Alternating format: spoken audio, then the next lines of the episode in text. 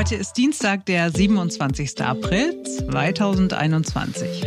Dieser Gipfel mit Kanzlerin und Ministerpräsidentin und Ministerpräsident ist deutlich entspannter abgelaufen als all die anderen Corona-Treffen in den vergangenen Monaten.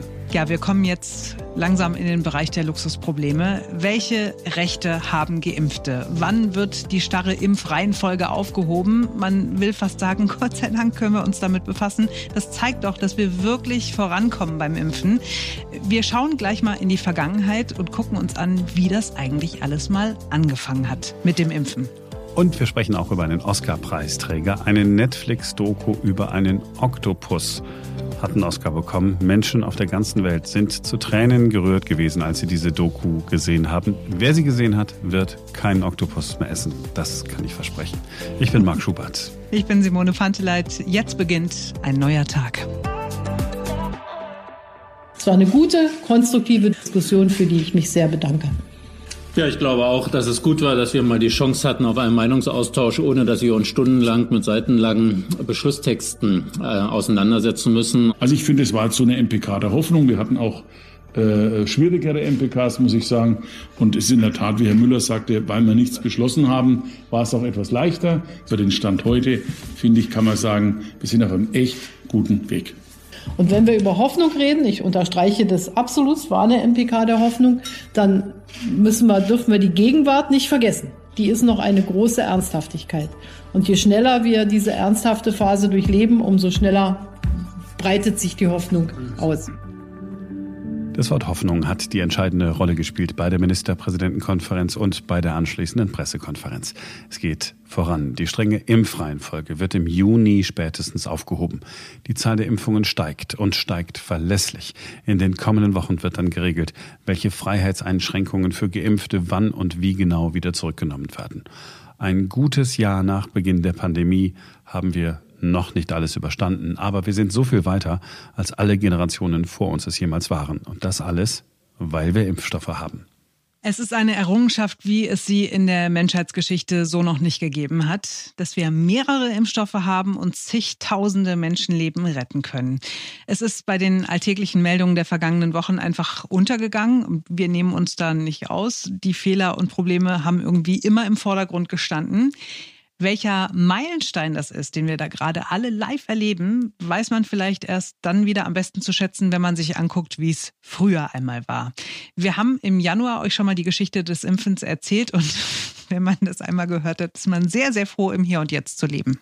Wir gehen sehr weit zurück mit Professor Volker Hess. Er lehrt und forscht am Institut für Geschichte der Medizin und Ethik in der Medizin der Charité, dem größten Krankenhaus Deutschlands. Die allerersten Impfungen gab es in Asien, in China oder in Indien, so richtig weiß man das nicht. Möglicherweise schon vor 3000 Jahren, also 1000 vor Christus.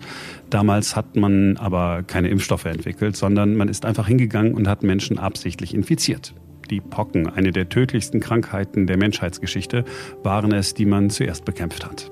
Also man hat bei bestehenden Pocken, um die Kinder zu schützen, absichtlich infiziert, solange es im Sommer, wenn die, wenn die Kinder sozusagen gesund waren, wenn, wenn sie wohl auf waren, dann hat man die gewissermaßen absichtlich krank gemacht. Die Idee war vereinfacht gesagt, wenn wir schon krank werden müssen, dann doch lieber dann, wenn es uns passt und nicht, wenn es gerade ein denkbar schlechter Zeitpunkt ist. Der Körper kann dann Antikörper bilden und wenn man eh angeschlagener ist, im Winter zum Beispiel, dann ist man schon immun. Aber wie man es damals gemacht hat, äh, ich würde sagen, sehr bodenständig. Ziemlich sicher käme man heute dafür ins Gefängnis und zwar sofort. Ja, Sie dürfen sich das nicht vorstellen mit so einer Injektion, dass die in den, in den Muskel gespritzt wird, sondern man hat ein, ein, ein, ein kleines Messerchen genommen und so eine Pockenpustel aufgeritzt, die Lymphe, also diese Flüssigkeit mit dem Messer auf den anderen Arm oder das andere Bein übertragen durch einen kleinen Hautritz. Und dann hat sich dort wenige Tage drauf eine Pustel gebildet und die sozusagen eine milde Form der, der Krankheit ausgebildet. Diese Anfänge des Impfens sind, man kann es sich schon denken, total gefährlich. Man nimmt ja den echten Erreger, man steckt also jemanden an. Inokulation heißt das, frei übersetzt aus dem Lateinischen aufpfropfen. Also man pfropft jemanden das Virus auf wirklich frei übersetzt, Experten würden jetzt sehr wahrscheinlich äh, die Hände überm Kopf zusammenschlagen. Die ist mit einem hohen Risiko behaftet, weil natürlich das schiefgehen kann. Die Krankheit kann richtig heftig ausbrechen und dann kann man auch an einer Inokulation sterben. Berichtet hat das als Augenzeugin die Lady Montagu, also eine gebildete ähm, Adelige, die als Botschafterin oder als Frau des Botschafters damals in der Türkei war. Die hat das mitgebracht nach London, das heißt Mitte des 18. Jahrhunderts. Und äh, seit Mitte des 18. Jahrhunderts setzt sich dann die Inokulation durch, nicht als, als Instrument für die breiten Massen, aber die Bessergestellten, die Adeligen haben sich inokulieren lassen oder die Kinder inokulieren lassen, um sie sozusagen vor einer Pockenerkrankung zu schützen. Also das war Schritt 1 des Impfens. Einfach den Erreger nehmen und hoffen, dass es die meisten Menschen überleben. Und wir haben gehört, das war nur was für die Reichen und Schönen. Einige Jahrzehnte später kommt dann die Kuh ins Spiel. genau. Unsere heutige Bezeichnung Vakzination, da steckt die Kuh ja drin. Wacker, die Kuh. Also Vakzination, die Impfung von der Kuh.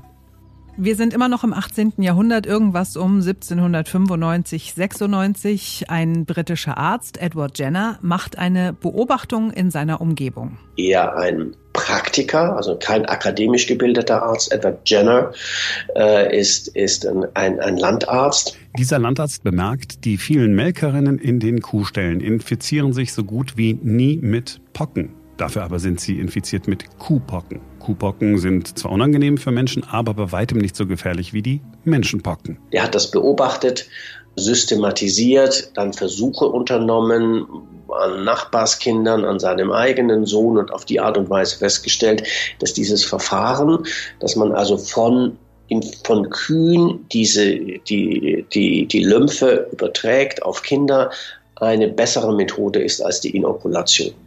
Edward Jenner macht ein Menschenexperiment, das in die Geschichte eingehen wird. Er ritzt dem achtjährigen Gärtnersohn James Phipps in die Haut und trägt die Pockenflüssigkeit auf, die er von einem Kuhäuter hat. Phipps bekommt auch die Kuhpocken, aber er wird wieder gesund. Wenige Wochen später dann ritzt Jenner dem Jungen wieder in den Arm. Diesmal infiziert er ihn mit den lebensgefährlichen Menschenpocken. Und James Phipps überlebt. Er wird noch nicht einmal krank. Der Achtjährige wird zum ersten Menschen, der gegen Pocken geimpft worden ist.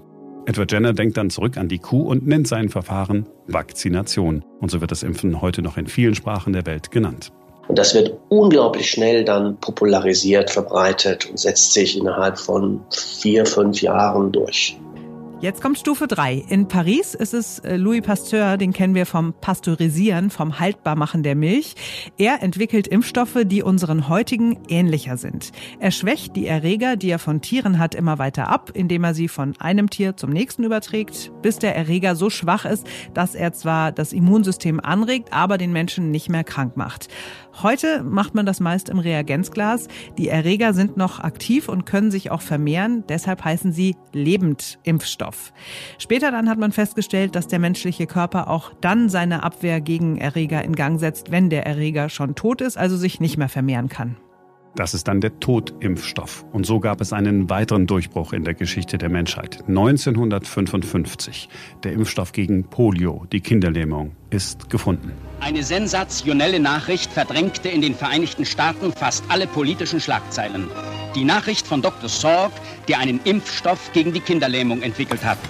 Jonas Salk hat seinen Impfstoff vorher an Hunderttausenden Kindern in einer großen Studie getestet. Ein entscheidender Durchbruch damals. Bei 95 Prozent aller infizierten Kinder verläuft eine Polioinfektion völlig harmlos. Aber bei den anderen 5 Prozent, bei den wenigen, führt sie möglicherweise zum Tod oder zu lebenslanger Lähmung.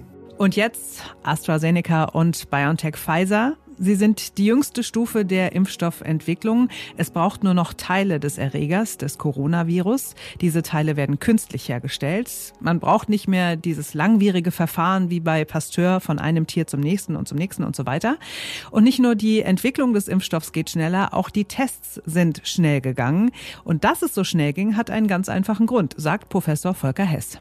Dadurch, dass wir momentan ja eine Pandemie haben, muss man nicht so lange warten, um Erfolge zu sehen. Also um das klinisch zu testen. Also das, was ja lange braucht, ist ja die Effektivität zu testen. Also große Zahlen zu haben, damit ich weiß, okay, der Impfstoff wirkt mit 80, 85 oder 90 Prozent. Dafür brauche ich viele, viele äh, sagen Leute, die sich einem Infektionsrisiko ausgesetzt haben und wo ich nachweisen kann, ah, die haben das nicht bekommen. Das ist momentan ja wunderbar. Das hört sich jetzt zynisch an, ist einfach, weil wir eine pandemische Situation haben. Das ist bei traditionellen Impfstoffen natürlich schwierig. Deshalb ist das schwierig sozusagen zu sagen, es ging so schnell, deshalb ist es unsicher. Es ist andersrum, es ging so schnell, weil wir momentan in einer äußerst unsicheren Situation leben. Das ist die Situation heute und in einer ähnlichen Lage war die Menschheit schon mal. Gegen die Pocken, gegen die damals der kleine Gärtnersjunge in England geimpft worden ist, wird heute nicht mehr geimpft. Sie sind ausgerottet, offiziell seit 1980. Fast 200 Jahre hat das bei den Pocken gedauert, von der allerersten Impfung bis zur Ausrottung. Das Coronavirus wird sich vielleicht nicht ausrotten lassen, aber dass wir alle nicht mehr krank werden können, das wird keine 200 Jahre dauern, vielleicht noch nicht mal zwei Jahre.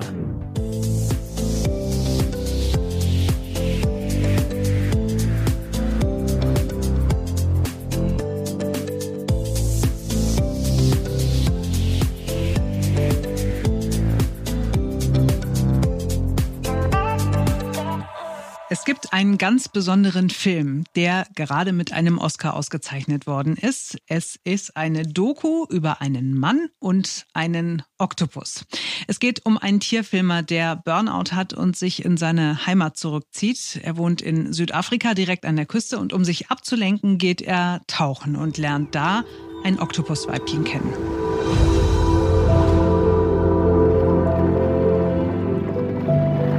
Remember the day when it all started, seeing this really strange thing.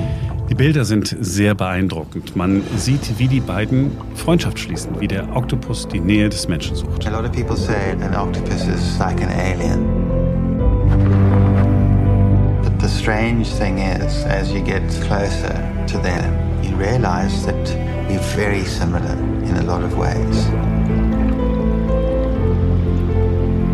Hard thing to explain, but sometimes you just get a feeling and you know there's something to this creature that's very unusual. There's something to learn here. I had to have a radical change in my life. And the only way I knew to do it was to be in this ocean with her.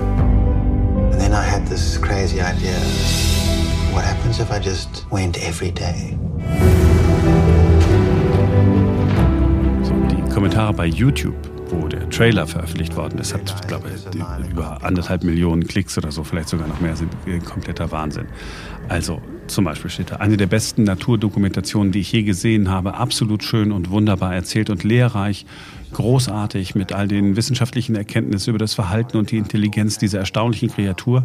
Ich schäme mich nicht zu sagen, dass ich ein paar Mal Tränen vergossen habe, einfach aus Ehrfurcht vor der unglaublichen und besonderen Interaktion. Ja, dann weiter unten steht, die beste Dokumentation, die ich je gesehen habe. Ich habe laut geweint, als ich das gesehen habe. Ich hätte nie im Leben gedacht, dass ich mal um einen Oktopus weinen würde. Okay, das lässt darauf schließen, dass es nicht gut ausgeht, oder? Nein, ich habe ähm, hab die Doku gesehen, aber mir ist dann jetzt aufgefallen, nachdem es äh, diesen Oscar gegeben hat, ich habe da nochmal reingeklickt, weil ich wusste, wir würden drüber sprechen, habe ich gesagt, oh, du hast hier nur zur Hälfte gesehen. Das heißt, der schlimme Part kommt noch. Aber das, was ich gesehen habe, es, es, ist, es ist wirklich Wahnsinn.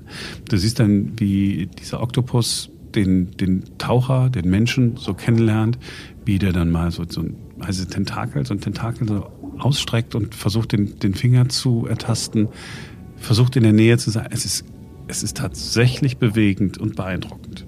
Jemand hat geschrieben, ich wünschte, ich könnte dieses Gefühl für immer in meinem Herzen behalten. Dies ist eine Liebesgeschichte wie keine andere. Wir reden von einem Oktopus. Wir alle wussten ja, die Tiere sind intelligent. Äh, wir waren ja sogar mal äh, äh, die Nation, die von einem Oktopus sich hat vorhersagen lassen, ob die deutsche Fußballnationalmannschaft irgendwie gewinnt oder nicht. Ja. Und dann haben wir es nicht mehr gemacht, weil das Tier gestorben ist nach zwei Jahren. Älter werden die wohl auch nicht bis dahin, ja, wo ich gesehen habe, war es wirklich alles toll. Jetzt wird es wohl sehr, sehr traurig. Äh, ich habe schon geahnt, dass es nicht gut ausgehen würde. Ich bin aber, ich bin aber, glaube ich, einfach nur nicht mehr dazu gekommen, weiter zu gucken. Aber es ist schon was Sensationelles. Ich meine, ein Oktopus. mein Mann ist ein großer Fan von Oktopoden? Heißen sie Oktopoden? Die Mehrzahl von Oktopus? Von Oktopussen. Oktopussi? Inwiefern Fan? Ja, er isst sie gerne. Also tatsächlich, ja, wenn ja. wir bei unserem Lieblingsgriechen sind, dann wird immer so ein, so ein Oktopusarm äh, gegessen. Mhm. Könnte sein, dass er das nicht mehr tut, wenn er diese Doku gesehen hat, oder? Man ist einfach geflasht davon, wie diese Interaktion wirklich, äh, wirklich funktioniert. Das ist halt nicht irgendwie, ja, ja, kein blöder Fisch. Das ist irgendwie ein echtes Lebewesen, das man auch wirklich mag. Ja, da hilft natürlich auch, das sind natürlich alles toll, tolle Bilder und dann äh, ist die Musik auch immer passend. Ja, guckt es euch mal an. Ich weiß, jetzt wirst du wieder sagen, wir haben kein Netflix, aber das gibt es ja in diesem Internet. My Octopus Teacher heißt es. Ja, genau. Äh, auf Deutsch. In Klammern, wir haben den Titel noch nicht einmal gesagt. Ach so, haben wir nicht gesagt. Ja, stimmt. Ähm, auf Deutsch, mein Lehrer der Krake. Das klingt auf Deutsch gleich immer sehr uncool, ne? Ja, genau. Also dann My Octopus Teacher, ähm, 85 Minuten lang, ähm, es bei Netflix, findet ihr sofort. Und ähm, dann müsst ihr mal sagen, wie es euch gefallen hat. Also ich, ich gucke zu Ende. Ähm, ich gebe dann auch zu, wenn ich geweint haben sollte. genau. Gut, und ich gelobe jetzt, dass ich mir zeitnah mhm. Netflix zulegen werde. Mhm und mir dann diese Doku angucke, weil tatsächlich ich mag Tierdokumentationen sehr, sehr gern. Ich bin ein großer Fan von hier Unsere Erde. Und äh, doch, also der Trailer ist schon wirklich sehr, sehr beeindruckend und schaue ich mir an. Sehr gut. So. Lasst uns wissen, wie es euch gefallen hat. Ihr wisst ja, podcast at ein neuer Tag ist unsere E-Mail-Adresse. Das war's auch schon für heute. Wir sind morgen wieder für euch da, denn dann ist wieder ein neuer Tag.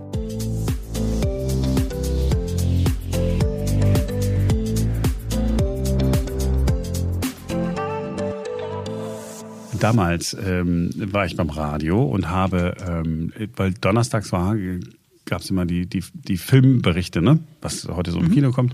Und ich habe dann auch anmoderiert und ich habe ähm, dann gesagt, so, also wir sprechen ja heute über einen Film. Äh, wenn Sie den gesehen haben, werden Sie nie wieder in Ihrem Leben ein Schnitzel essen. Und es war natürlich eine ganz tolle Anmoderation von mir. Nur ist mir dann leider der Titel des Films nicht mehr eingefallen. und dann habe ich gesagt, und der Film heißt und dann fiel mir noch ein Babe. Und Babe, ein Schweinchen so genannt. Und dann hat man schnell den Beitrag gestartet, bevor ich noch irgendwas spreche.